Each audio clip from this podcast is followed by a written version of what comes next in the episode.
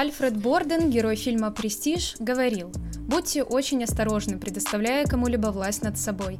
И эта фраза, как мы считаем, как никогда актуальна в наш век цифровых технологий и в нашем мире социальных сетей. С вами по-прежнему Неучи, меня все еще зовут Оля. А меня все еще зовут Денис. И, как и обещали в предыдущем подкасте, сегодня мы разговариваем о социальных сетях.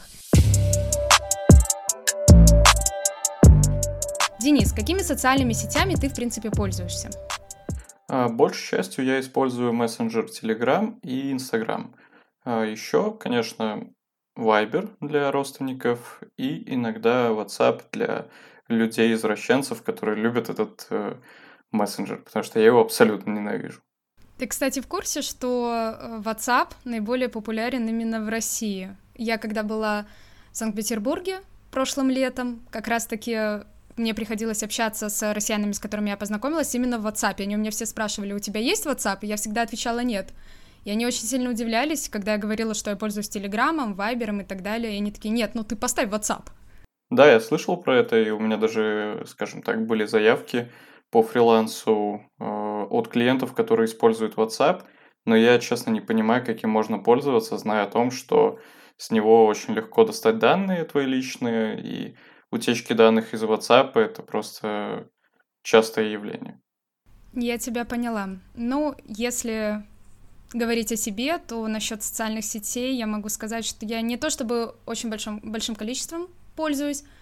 А, в Инстаграме я бываю очень-очень редко, в основном, чтобы просто запостить какую-то фотографию, но это происходит раз в три месяца, в лучшем случае. В остальное же время я не смотрю чужие сторис, я не лайкаю чужие посты, поэтому я тот самый э, персонаж из Инстаграма, которого все не любят, из-за того, что я, видите ли, не веду такую со- социально активную жизнь. Контактом я пользуюсь тоже достаточно редко в последнее время, потому что с большей частью своих лучших друзей я переписываюсь именно в Телеграме. В Вайбере с мамой общаюсь, но вот точно могу сказать, что две социальные сети, в которых я бываю чаще всего, это YouTube. Я туда ничего не пощу, я просто много чего смотрю. И Pinterest, который лично я просто обожаю.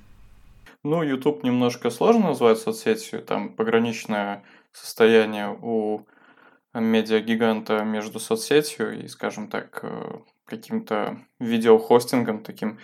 Вот. А насчет э, ВКонтакте хотел спросить. Ты им не пользуешься почему? Я не то чтобы им не пользуюсь, просто я очень э, редко и очень ограниченно пользуюсь им. Я смотрю э, в ВКонтакте только группы некоторых художников, которые мне интересны, потому что они там публикуются, хотя с тем же успехом я могла фолловить их, допустим, на Тамблере каком-нибудь, они там тоже есть. Но просто я привыкла за ними следить ВКонтакте. Иногда я по хэштегам ищу какие-то э, арты, по каким-то фильмам, по каким-то книгам, которые мне интересны.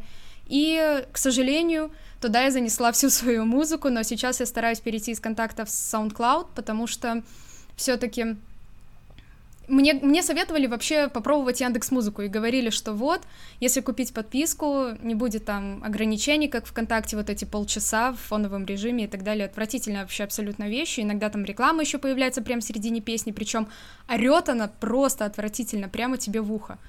Но я стараюсь перейти на SoundCloud, потому что там больше именно треков, которые я слушаю, чем на той же самой Яндекс Музыке.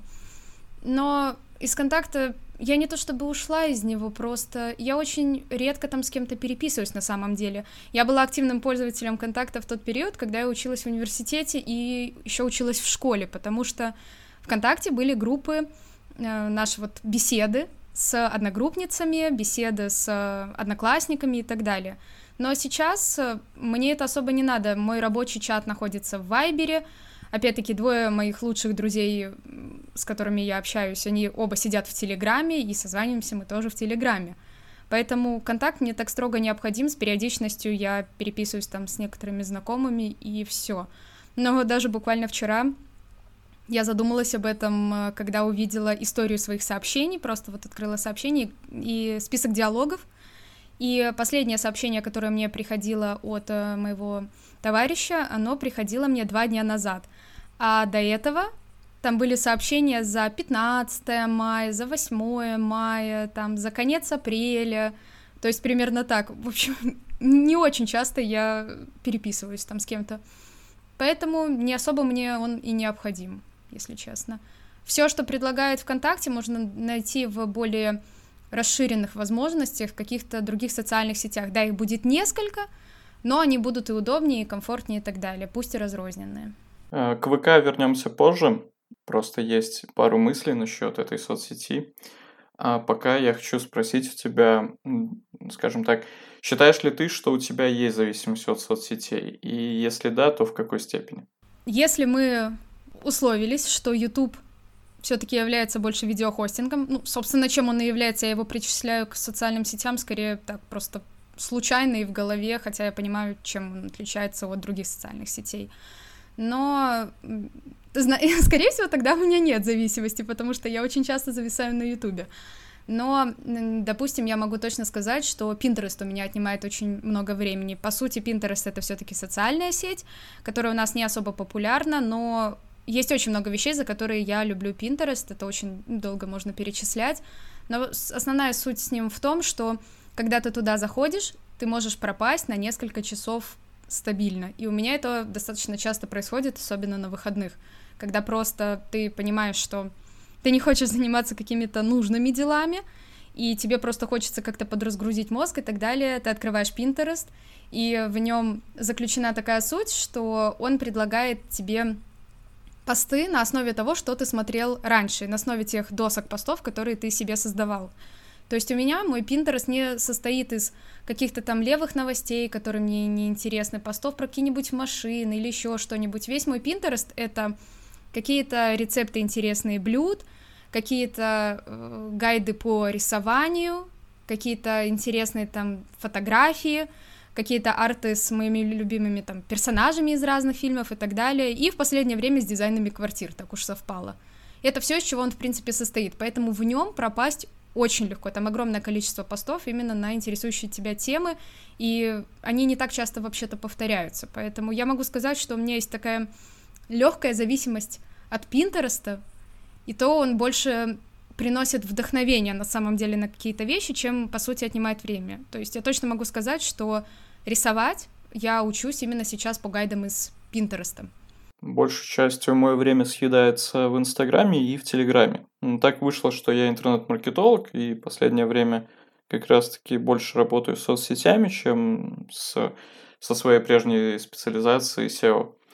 Вот, и получается, что время туда уходит, плюс мне нужно отслеживать какие-то популярные тренды, чтобы как-то быть в теме, и из-за этого время, время туда поглощается. Плюс а, когда я начал вести свой, свои личные соцсети именно как специалист, а, получился такой эффект, что время, скажем так, распределялось между личным и рабочим в неравные пропорции. То есть я, допустим, заходил а, постить какой-нибудь пост, и получалось, что я залипал в ленте. Раньше такое было с ВКонтакте, вот о чем мы говорили прежде. Но я оттуда ушел. И ушел я, наверное, потому что мне немного поднадоело. Я вижу, что соцсеть загибается, слишком много коммерциализации, монетизации на всем, чем только можно. А про музыку, да, это была отдельная заметка, что они ее испортили до конца после Дурова. И плюс э, ужасная лента, в которую реально можно, может человека засосать на несколько часов, такого впечатлительного, как я. При этом я заметил у многих авторов, э, скажем так, частота постов увеличилась, но при этом качество не увеличилось. И, скажем так, я вижу, что ВКонтакте умирает. А в чем это проявляется, вот это его умирание? Первый же вот признак, который ты заметил. Самый первый признак это то, что все явно так подсели на Инстаграм, Телеграм и другие мессенджеры. Ну, Телеграм в меньшей степени, наверное, все же это Вайбер, потом WhatsApp, если мы говорим о Беларуси, и уже потом Telegram. И как лично я замечал, в Телеграме сидят более прошаренные, что ли, люди, которые понимают, что у него больше степень защиты, чем у того же самого WhatsApp. Ужасный просто мессенджер, вообще ненавижу его. И с у Viber тоже не все в порядке. То есть, э, скажем так, возможно, у людей появился выбор, и они использовали его. Плюс еще не стоит забывать о ТикТоке, потому что я знаю, что аудитория там взрослеет, и, скажем так, не только дети там сидят. Получилось, что аудитория ВК перераспределилась по разным соцсетям. Э, каждый нашел то, что ему больше нравится. Ну, либо не только соцсети, но и мессенджеры. Ну и плюс не стоит забывать о Ютубе, э, потому что э, он не совсем видеохостинг, ты правильно заметил, что он может быть и соцсетью, и видеохостингом, то есть он, у него пограничное такое состояние. Но почему он соцсеть, допустим? Потому что там есть лайки, комменты. Это сближает YouTube с Инстаграмом и прочими соцсетями. А, но при этом нельзя сказать точно, что, скажем так, любой пользователь YouTube может постить контент, как в том же самом Инстаграме. Не потому, что, допустим, там, все зависит от навыков и оборудования. Скажем так, в Инстаграм войти легче, чем на YouTube. Но это мое мнение. А кроме ВК, ты покидал еще какие-нибудь социальные сети? Я последнее время думаю о том, чтобы покинуть Инстаграм, потому что достаточно простой контент, и он не как-то тебя не развивает, не мотивирует. Плюс вижу за спам в этой соцсети, причем не только, скажем так, от спамеров, но и от людей, которые раньше не вели свои аккаунты особо, а сейчас, скажем так, перешли в разряд блогеров.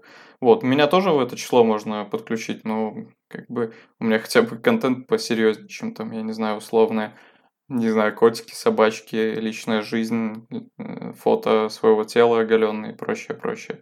Вот ты как считаешь, э, что, даже не как считаешь, а что бы ты никогда не стала публиковать в Инстаграме?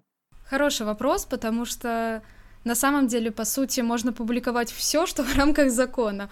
Но именно я, как человек, наверное, не стала бы никогда, во-первых, публиковать фотографии, которые не нравятся лично мне даже если они какие-то там красивые или еще что-то в этом роде, такое бывает, но если вдруг я смотрю на эту фотографию и понимаю, не, я не буду этого делать, я ее не стану публиковать. Это первое. Второе, если я не могу придумать какую-нибудь интересную подпись к этой фотографии. То есть бывает, что ты сначала придумываешь текст, и понимаешь, что ты под это дело хотел бы сделать какую-нибудь фотографию. Ты придумываешь, как ты это будешь делать и так далее, и, у тебя, в принципе, все получается слитое воедино, и все получается идеально. А бывает, что ты просто видишь, что у тебя получилась какая-нибудь красивая фотография, но ты просто не знаешь, что ты будешь под это дело писать. У меня такое бывает с периодичностью, и иногда мне под какие-то фотографии приходят строчки из песен, и я в таком случае могу их опубликовать. Но если я вижу фотографию, и у меня просто перекати поле в голове, и я близко даже не представляю, что бы я там написала, я не стану это публиковать, потому что просто не вижу в этом смысла. Просто голую фотографию запостить, это как-то, ну, не про меня, наверное.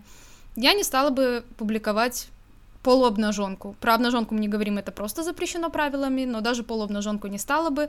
Во-первых, потому что считаю, что себя я в таком ключе точно не могу фотографировать, а во-вторых, потому что, ну, за такими фотографиями можно обращаться в специализированные сайты какие-то, не, не будем их называть, конечно же, и, в принципе, такого добра там навалом. Зачем это выставлять в Инстаграм, я этого, если честно, не понимаю. Здесь нужно, чтобы проходила какая-то граница. Если мы говорим о фотографиях в купальниках, например, или фотографии из тренажерного зала, например, и так далее, то с ними, в принципе, все в порядке. Понятное дело, что в тренажерный зал ты не придешь в паранже. Точно так же, как на пляж, ты не пойдешь в какой-нибудь мега длинной юбке и полностью закрытой блузке. И никто не говорит, что нужно одеваться как пуритане и только в таком виде фотографироваться. Нет. Мы говорим о фотографиях, где знаешь, условно вот эта ситуация, когда пост какой-то мега философский, рассуждение о жизни, о любви или еще о чем-то, и всю картинку занимает, э, занимают ягодицы. Просто до какого-то момента в эту фотографию еще влезает э, лицо или там остальное тело человека. В какой-то момент, простите, задница становится уже настолько огромная, что все, что помещается в кадр, это только она. И в этот момент нужно останавливаться. Ну, лично по моему мнению, я бы такое точно не стала бы постить.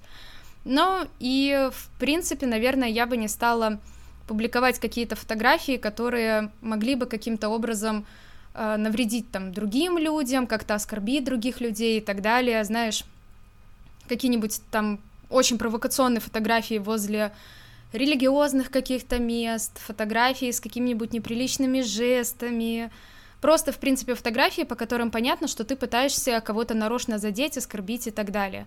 Потому что это уже просто через край, и это явно не то, что должно быть в твоей ленте, ты показываешь себя как мега агрессивного человека и так далее. Скорее всего, в основном я бы, если бы я чаще сидела, я бы публиковала какие-то свои фотографии, которые мне понравились, какие-то красивые места. Вот ты говоришь котики, собачки, почему бы и нет, это очень мило.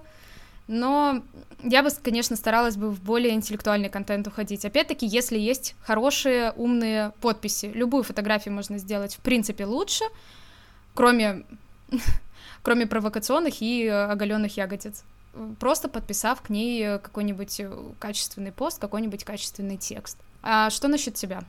Знаешь, я не ханжа, но вот эти фото полуобнаженки действительно поднадоели. Я не понимаю вообще, что в голове у человека, когда он это постит. Честно, не потому что я их считаю глупыми, я просто не понимаю, зачем так делать. Особенно у девушек, причем, скажем так, разного возраста.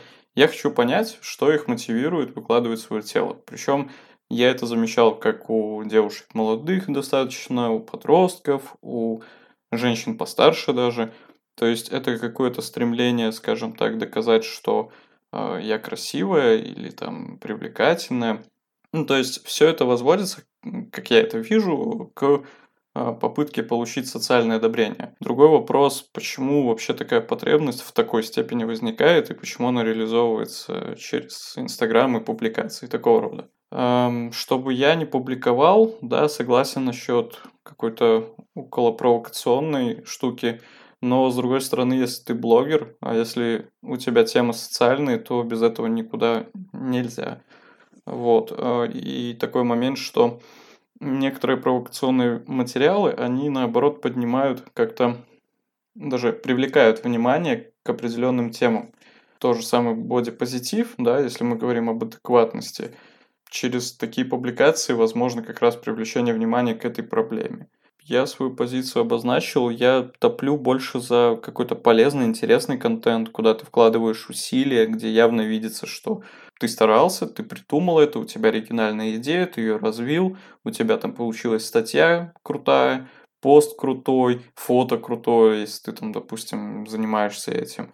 За это, да, топлю, за глупый контент, то есть там, я не знаю, опять же, для меня, ну, сфоткать э, себя, свое тело, это не шибко-то э, много ресурсов требует. Конечно, есть речь, если речь о фотографах, то это другой вопрос, но там профессиональный подход. А, в общем, я эти, за, за такими аккаунтами обычно не слежу. Опять же, повторю мысль, что не понимаю людей. Вот вся эта тема на самом деле подводит к мысли, я не уже долго думаю, но мне интересно твое мнение. Какой ты видишь идеальную соцсеть? Ну, в первую очередь, э, она должна быть, в принципе, отчасти похожа на ВКонтакте.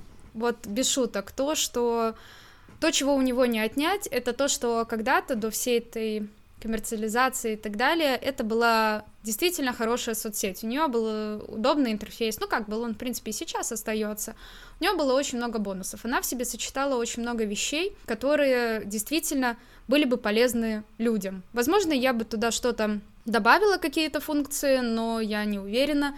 Это, наверное, было бы достаточно сложно реализовать, поэтому остановимся на том, что ВКонтакте был, возможно, не идеальный, но очень хорошей социальной сетью, по многим причинам. Там было все, что тебе необходимо. Группа по интересам, там была музыка, там было видео, там были какие-то мелкие приложения, чтобы убить время, там можно было общаться с людьми, создавать беседы, и это, в принципе, остается все и сейчас. Но э, просто банально вытягивание денег за такие вещи, как даже музыка, Пусть, э, понятное дело, почему это делается. Как бы здесь вопросов не возникает.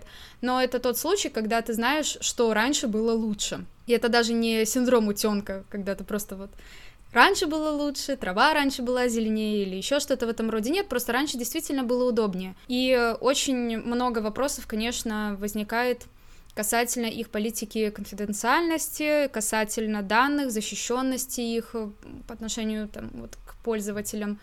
Здесь очень-очень много моментов таких, за которые стоит опасаться. ВКонтакте был хорош чем? Там можно было действительно быть каким-то прикольным, интересным блогером, там можно было и выкладывать фотографии, и писать к ним короткие посты, и писать к ним целые статьи, причем статьи можно было классно оформить, и отрисовать себе какой-нибудь аватар или еще что-то в этом роде. Какая социальная сеть по факту предоставляет все такие возможности? Допустим, никакая, потому что у Инстаграма свой прикол на эту тему, там нельзя писать какие-то большие статьи. Телеграм это по большей части про текстовый формат, э, чем про какие-то фотографии. Я уже не говорю про остальные мессенджеры.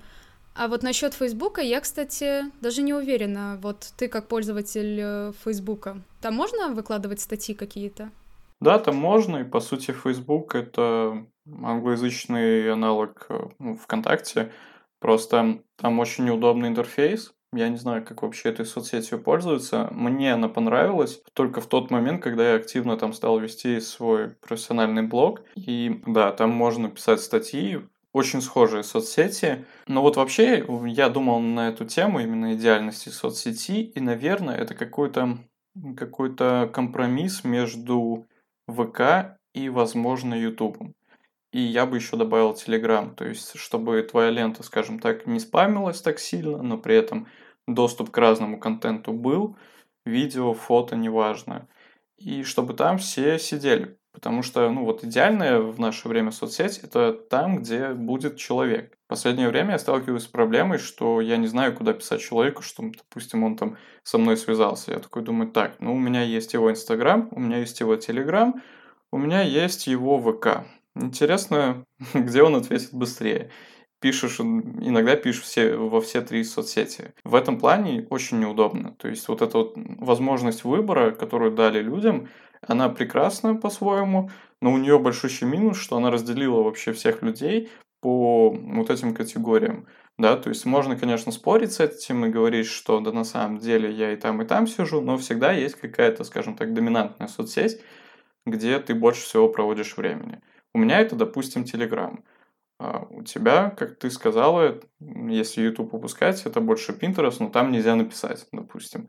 В этом проблема. И получается неясно, где этих людей всех искать. Поэтому какой-то нужен компромисс все, все же. А ты не боишься, что если ты условно создашь такую социальную сеть, ну или не ты, а в принципе человек какой-нибудь создаст такую социальную сеть, станет еще хуже ситуация с количеством времени, которое мы проводим в социальных сетях.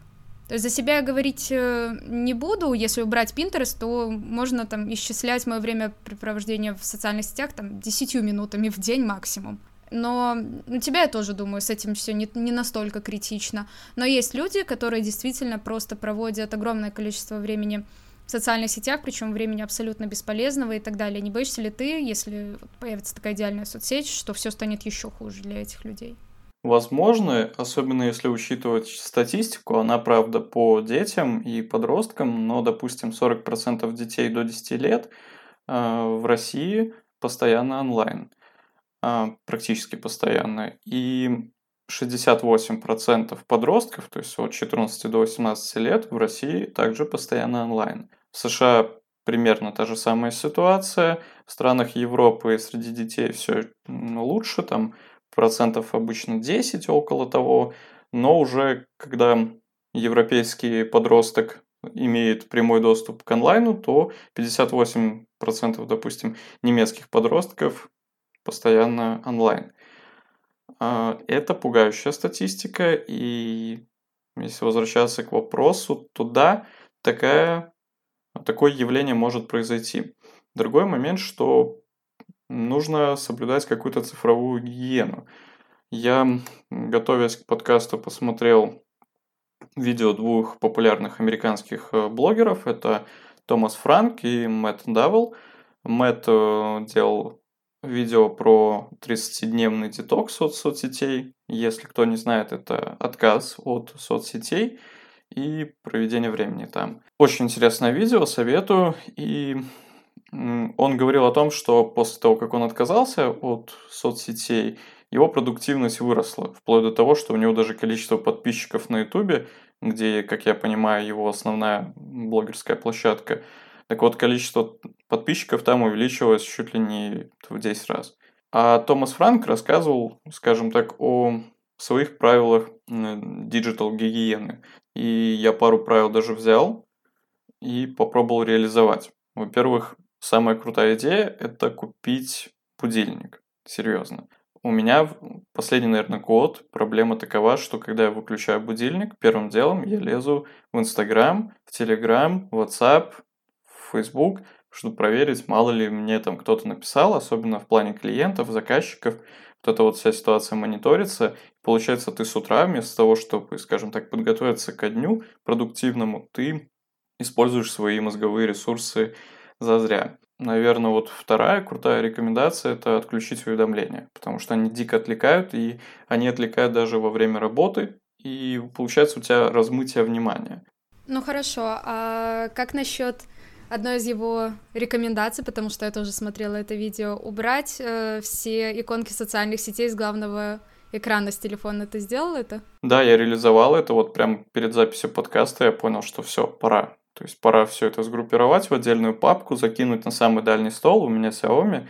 Я не могу с, э, видеть все приложения сразу, поэтому они раскиданы по рабочим столам. Я закинул на самый дальний и думаю, что мне это все же как-то уже поможет. Но э, я последнее время все больше склоняюсь к мысли выйти из соцсетей, как это сделал Мэтт, и выйти действительно на 30 дней, посмотреть, что со мной будет. Потому что, да, у меня есть такая проблема. Мне, мне сложно отказаться от этого постоянного скроллинга, тем более, что проблема как раз-таки в том, почему э, соцсети считают зависимостью да, то есть э, чрезмерное использование соцсетей считают зависимостью. Казалось бы, в чем здесь подвох? Да, то есть нету каких-то веществ наркотических, как тот же самый никотин, там, героин, которые могут подсадить человека. Почему люди так посаживаются, почему они постоянно чекают эти соцсети? И дело как раз-таки в нас, внутри, в простом гармонии дофамин, который отвечает не за само удовольствие, а за ожидание удовольствия и вознаграждения. То есть вот эта система вознаграждения внутри нас, она очень круто подсаживается на соцсети. Поэтому постоянно ты ты проверяешь там контакт, телеграм, ждешь, что вот мне сейчас напишут, я сейчас такую новость крутую узнаю. Вот это вот все, это просто подсаживание на дофамин. Это ужасная штука. Я думаю, что вот эта рекомендация Томаса Франка как-то мне поможет с, с этим справляться. А ты используешь какие-нибудь его советы? Или начала использовать? Ну, э, я, по крайней мере, когда он посоветовал э, убрать э, вот эти самые иконки социальных сетей, я мысленно себя похвалила, потому что у меня рабочий стол мой основной на телефоне полностью чистый. И не потому, что я там как-то задумывалась о том, что вот, чтобы мне ничего не мешало, чтобы не было социальных сетей, просто мне очень нравится мои обои на рабочем столе, и мне нравится на них смотреть. Все мои социальные сети, как раз-таки, кстати, кроме Пинтереста, он находится на третьем рабочем столе, если я не ошибаюсь, ну, мне несложно долистать до этого места, если вдруг мне хочется посидеть в Пинтересте, но все остальные социальные сети и мессенджеры у меня находятся в одной папке, которую я назвала «Смертные». Я не знаю, оскорбительно ли это для людей, с которыми я общаюсь, может, да, но мне просто так э, привычнее. Поэтому мне в целом так ничего не мешает. Если бы были какие-то рекомендации по поводу того, как себя ограничить в том же самом Ютубе, я бы воспользовалась ими, потому что э, социальные сети, как таковые, действительно, я не особо активно использую. Но вот YouTube затягивает просто по-страшному, как видеохостинг, э, потому что пусть его алгоритмы несовершенны с предложениями вот видео каких-то новых на основе того, что ты уже смотрел. Но иногда ты просто бесконечно начинаешь их смотреть, потому что сейчас я увидела у этого блогера вот это, сейчас вышло вот это и так далее. Я слежу за очень многими каналами, на некоторые я даже не подписана, просто я вспоминаю о них совершенно случайно и начинаю их смотреть. И это может действительно растянуться на часы, и более того, у меня выработалась привычка, что я не могу засыпать в тишине, и она у меня уже очень-очень много лет, еще с детства, когда еще Ютуба в принципе не было, но в последнее время она стала еще хуже, я себе не могу представить, чтобы я заснула без какого-нибудь видео, я себе нарочно нахожу какой-нибудь даже стрим, может быть, или еще что-нибудь вроде этого. Знаешь, вот как есть серия роликов на том же самом Ютубе с какими-нибудь звуками природы, например, которые тебе лучше помогают уснуть. И ладно, если бы я вот такое что-то себе включала, если включаю игровые стримы, где люди в том числе кричат и так далее, далее, но очень отлично под них засыпаю, а утром себя чувствую разбитой, потому что я понимаю вот, что мозг просто постоянно поглощают информацию. Даже если я уснула, если все процессы замедлились в организме, мозг все равно будет работать, потому что уши все слышат, потом это все сигналы начинают поступать в мозг и так далее. Иногда мне из-за этого снились сны на основе тех видео, которые шли в тот момент, когда я уже даже спала. Эта вся информация все равно обрабатывается, мы ее просто не контролируем. И действительно, если поток информации еще и бессмысленный, который не несет в себе абсолютно никакой информации, ты начинаешь просто чувствовать, что ты тупеешь. С каждым проведенным часом все больше и больше это ощущение деградации. Тебе начинает хотеться спать, тебе начинает болеть даже голова, ты просто перекатываешься с места на место, если ты на кровати особенно лежишь и все с телефона смотришь. Просто туда-сюда повернулся, и ты не отрываешь глаза от телефона, и всякий раз под конец какого-нибудь видео ты думаешь, все, сейчас я его закрою, встану, пойду там кушать себе приготовлю, пойду займусь какими-нибудь важными делами, пойду напишу статью, а, пойду там созвонюсь по какому-нибудь важному вопросу. И тут открывается следующее видео, и ты сразу, о, поехали заново. И ты просто сидишь и смотришь, смотришь это бесконтрольно. Если бы я могла научиться контролировать именно свою вот такую вот потребность в Ютубе, я бы с удовольствием воспользовалась какими-нибудь советами. Вот у тебя нет такого, такой проблемы именно с Ютубом, например? Есть проблема такая. Последние, наверное, полгода я тоже засыпал под ютубчик, но последнее время я стараюсь все-таки его убрать. Я думаю, что и твоя, и моя проблема решается именно соблюдением цифровой гигиены. То есть самый банальный совет, который я еще пока что нормально не реализовал, это а, убирать мобильный а, за час до своего сна. То есть почитать книгу. Я все пытался внедрить эту привычку, но у меня вот большая проблема – это освещение комнаты, и мне постоянно нужно брать настольную лампу, включать ее, и только так можно читать. Но она разряжается и очень быстро, там, по-моему, максимум у нее час заряда, и из-за этого эта привычка все никак не могла устаканиться.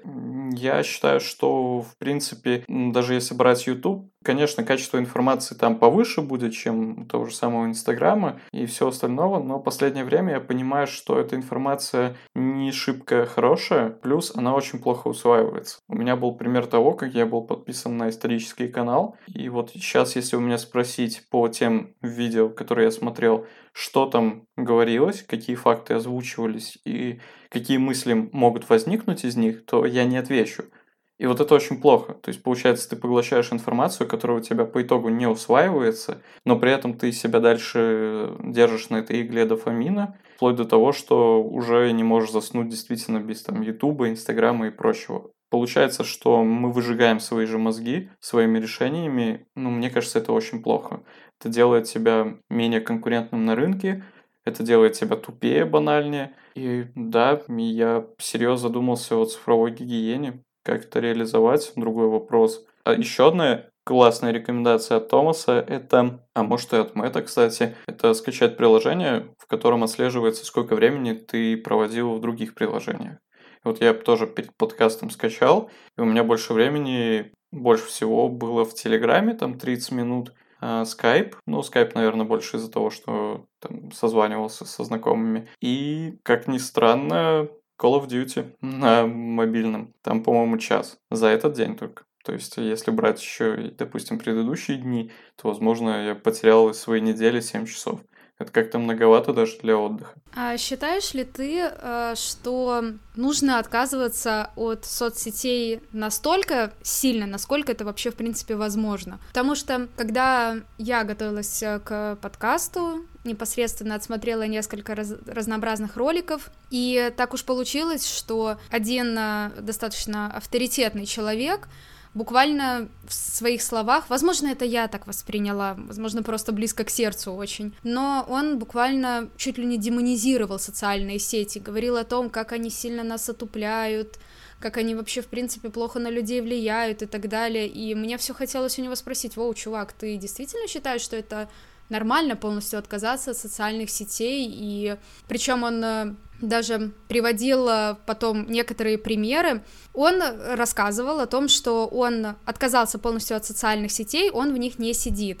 И он даже задавал э, три вопроса основные, которые обычно обращают к нему люди, которые слышат о том, что он предлагает отказаться от социальных сетей. И, например, он там упоминал вот, смысл, э, вот, а, аргумент людей, смысл отказываться от социальных сетей, которые, ну, как наше современное благо, почему мы должны от них отказываться. И он э, жестко противопоставил этому вопросу тот факт, что это не такое уж и благо, оно просто создано на основе других благ, мы можем потреблять э, там другие блага, если это необходимо и так далее, и все прочее. То есть социальные сети вообще, в принципе, не обязательны. Согласен ли ты с этим э, в целом? Потому что я точно могу сказать, что нет. Однозначно нет, я с этим утверждением не согласна.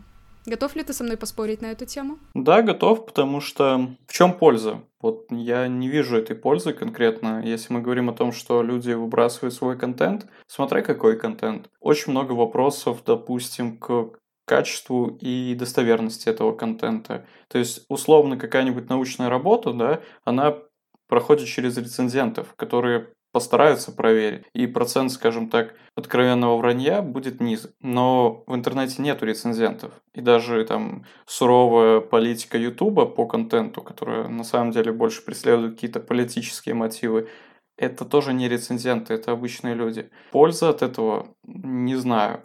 То есть, э, если, конечно, сидеть в соцсетях только для того, чтобы отслеживать крутой контент, может быть, но его не так много, и зачастую проще, если ты там хочешь чему-то научиться, проще пойти на курсы и свое время инвестировать туда, чем сидеть, там, читать статьи про SMM и маркетинг. Ну, это глупо, действительно. Поэтому я с ним согласен, наверное, на процентов 80. Остальные 20 составляю на вот эти вот 5% полезного контента со всего вот этого вот, со всего ведра, 15% на то, что теперь у людей есть возможность общаться в разных уголках мира, с разными людьми, опять же, знакомиться. Ну вот, наверное, и все. Ну а что ты подразумеваешь под полезным контентом? Потому что это такое растяжимое понятие, оно, по сути, для каждого свое.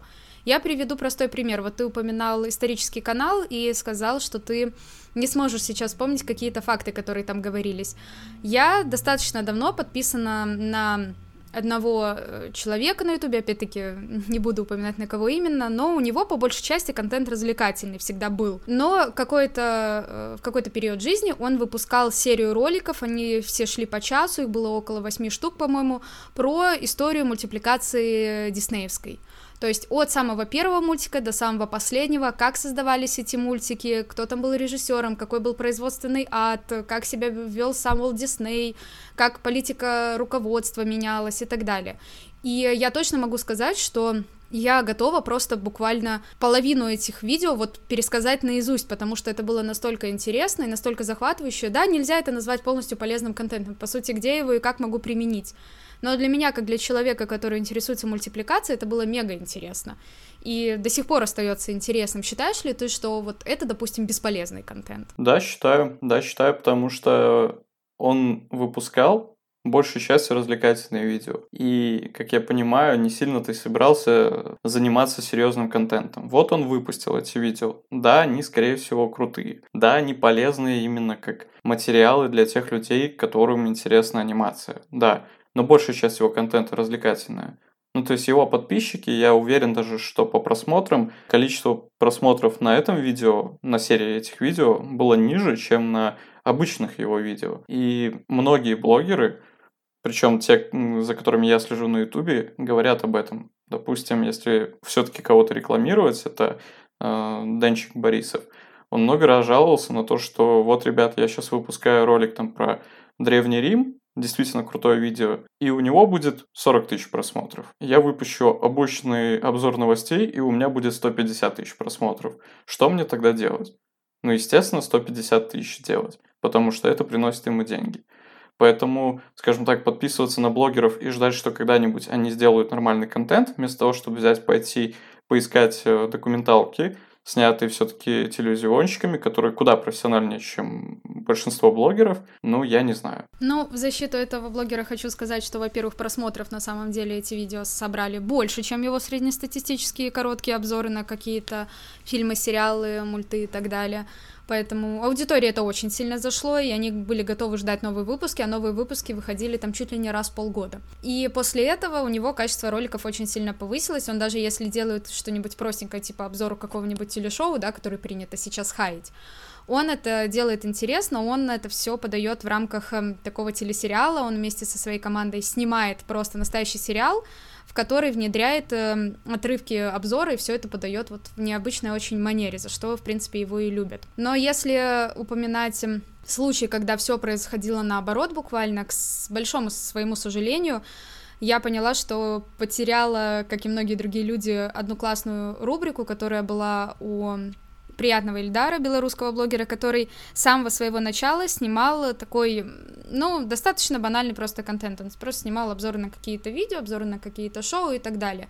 И в какой-то период у него выходила очень крутая рубрика, называлась «Хочу работать», где он устраивался на разные э, работы. В этом смысле он немножко похож на Асу с канала «Все работы хороши». Кстати, я думаю, Денис со мной согласится, мы очень сильно рекомендуем этот канал, он действительно очень классный. Это у Ильдара было нечто похожее, но это были более короткие видео, и он, ну, в открытую, не как Аса Тайна, он в открытую устраивался на разные работы, он работал в цирке, пожарным, я помню, и это были очень классные, это были очень интересные ролики, но они собирали настолько мало просмотров, что эта рубрика просто в итоге закрылась. И он снова вернулся к таким вот обзорам, к большому сожалению. Пример грустного контента. Самое грустное еще в этом во всем то, что подобный контент, вот такой вот самый, как ни странно, самый глупый и самый такой вот низкокачественный контент смотрят дети причем в огромных количествах. Вот э, кто у нас в самых таких популярных блогеров, допустим, если мы про тот же самый YouTube говорим, вот в самых таких трендах находятся всякие челленджи, DIY и так далее, то, что,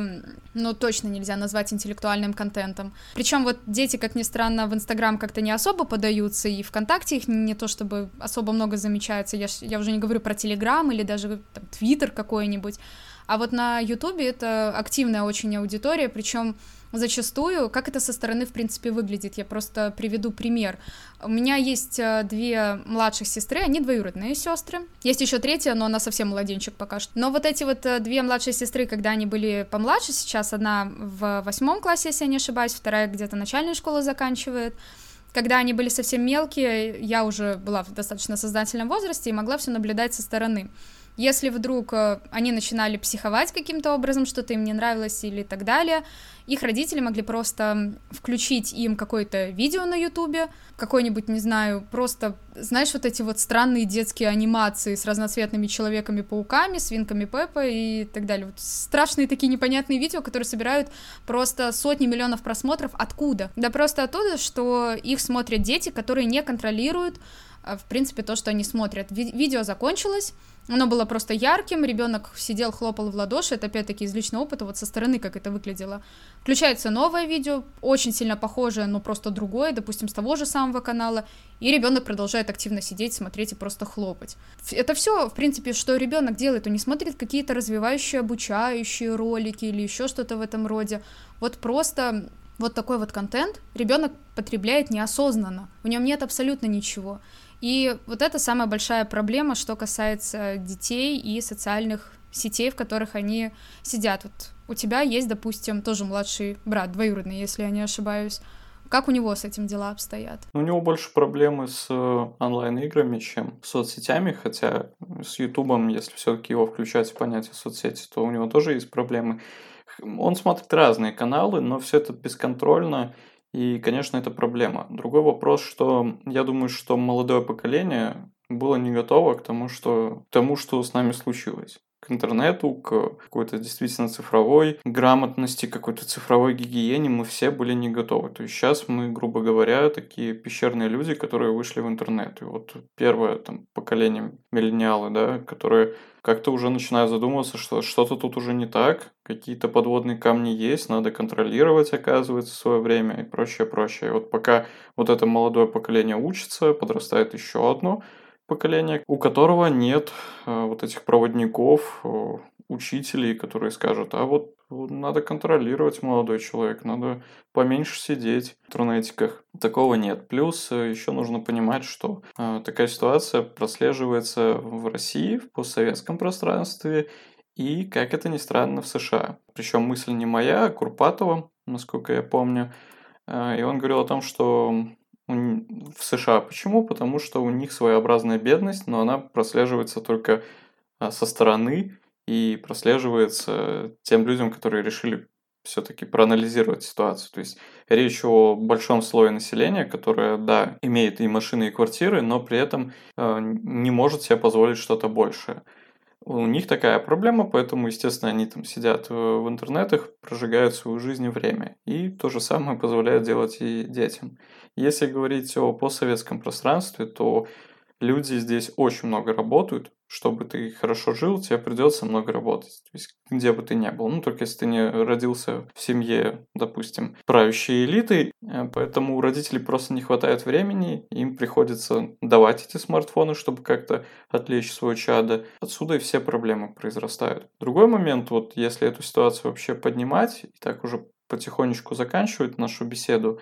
Э, считаешь ли ты, что мы станем меньше сидеть в соцсетях? И э, что ждет SMM и бизнес в соцсетях. Понимаю, что вопрос не совсем по адресу, и больше он э, подходит мне как маркетологу, но интересно твое мнение как, скажем так, обыватель. Я считаю, что у любой популярной соцсети есть э, какой-то конечный момент, конечная точка, которой все закончится. ВКонтакте постепенно умирает и складывает лапки.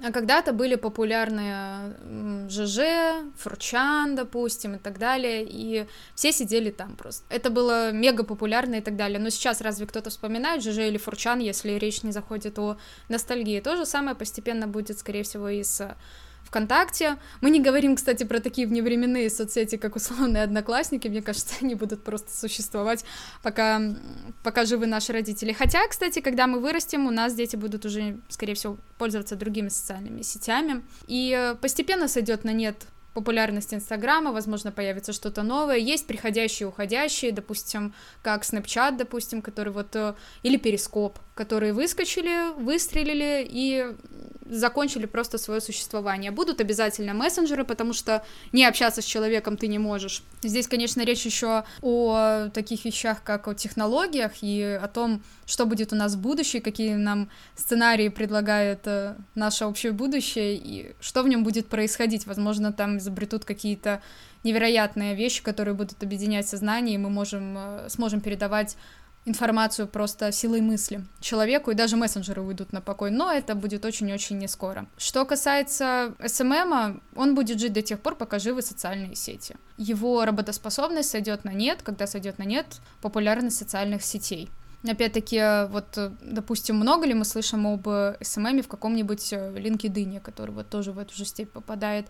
Да не особо много. Вот э, про, допустим, про Инстаграм слышно очень много, про Твиттер местами что-то слышно, про ВКонтакте все меньше и меньше, я уже не говорю про те же самые Одноклассники. Что будет с людьми, у которых бизнес находится в социальных сетях? Скорее всего, они его будут переносить в офлайн по возможности. Это будет какая-то такая своеобразная подушка безопасности. Допустим, если ты постил все это время, допустим, у тебя свой магазин кондитерский, вот в Инстаграме ты все продаешь через Инстаграм, Инстаграм будет сходить на нет, ты поймешь, что он теряет свою популярность, попытаешься найти какие-то другие способы, и если совсем уже ничего не останется, то, возможно, у тебя появится какой-то офлайн магазин возможно, ты создашь для себя какой-нибудь сайт небольшой, и в таком случае намного, намного сильнее вырастет э, потребность тех же самых SEO-специалистов, и у тебя будет э, намного-намного больше работать, Денис, готовься. Ну а ты как специалист по большей части, что думаешь по этому поводу? Знаешь, у тебя была интересная мысль о том, что SMM будет жить, пока будут жить соцсети. Но при этом была еще одна интересная мысль, что соцсети будут все новые и новые появляться, а старые умирать. То есть получается, если, скажем так, внимательно послушать тебя, то ты говоришь SMM бессмертен. это смешно немного. Ну, не потому что это неправильно, я тоже так считаю, что пока соцсети будут, будет и SMM, а потому что какая-то обреченность в этом есть. Хотя многие говорят о том, что эта профессия исчезнет, но это уже, скажем так, вопрос другого подкаста. А, насчет бизнеса в соцсетях, я думаю, что люди начнут понимать, что у бизнеса должна быть какая-то одна проверенная площадка, которую будет практически невозможно потерять. На данный момент это сайт. Это сайт, потому что удалить сайт практически нереально. То есть, если ты ведешь законную деятельность, не продаешь там какие-то запрещенные вещи или товары, или услуги не оказываешь запрещенные, то сайт останется. А вот блокировки аккаунтов – это достаточно частое явление во всех соцсетях. А, блокировки там рекламных кабинетов в Фейсбуке – это отдельная боль многих маркетологов. Поэтому думаю, что они начнут понимать это. Насчет офлайна не знаю, потому что после карантина многие задумались как раз-таки о том, что офлайн очень небезопасен для бизнеса, и это может приводить к потерям большим финансовым и людским, когда приходится увольнять своих сотрудников. Но думаю, что какое-то ответвление, да, будет. То есть будут укреплять офлайн, задумаются об управлении рисками, потому что, по сути, это и есть управление рисками и кризис-менеджмент. Будем ли мы меньше использовать соцсети, да, это вот тот вопрос, который я тебе задал. Думаю, что подавляющее большинство людей будет их использовать еще больше. Вот это грустно, но мне кажется, это факт. То есть до, до многих еще не доходят э, такие понятия, как цифровая гигиена. Э, многие не понимают опасности бесконтрольного потребления контента разного качества в соцсетях, поэтому удел для большинства, по моему мнению, мягко говоря, пессимистичный. Возможно, какая-то массовая деградация, я не знаю.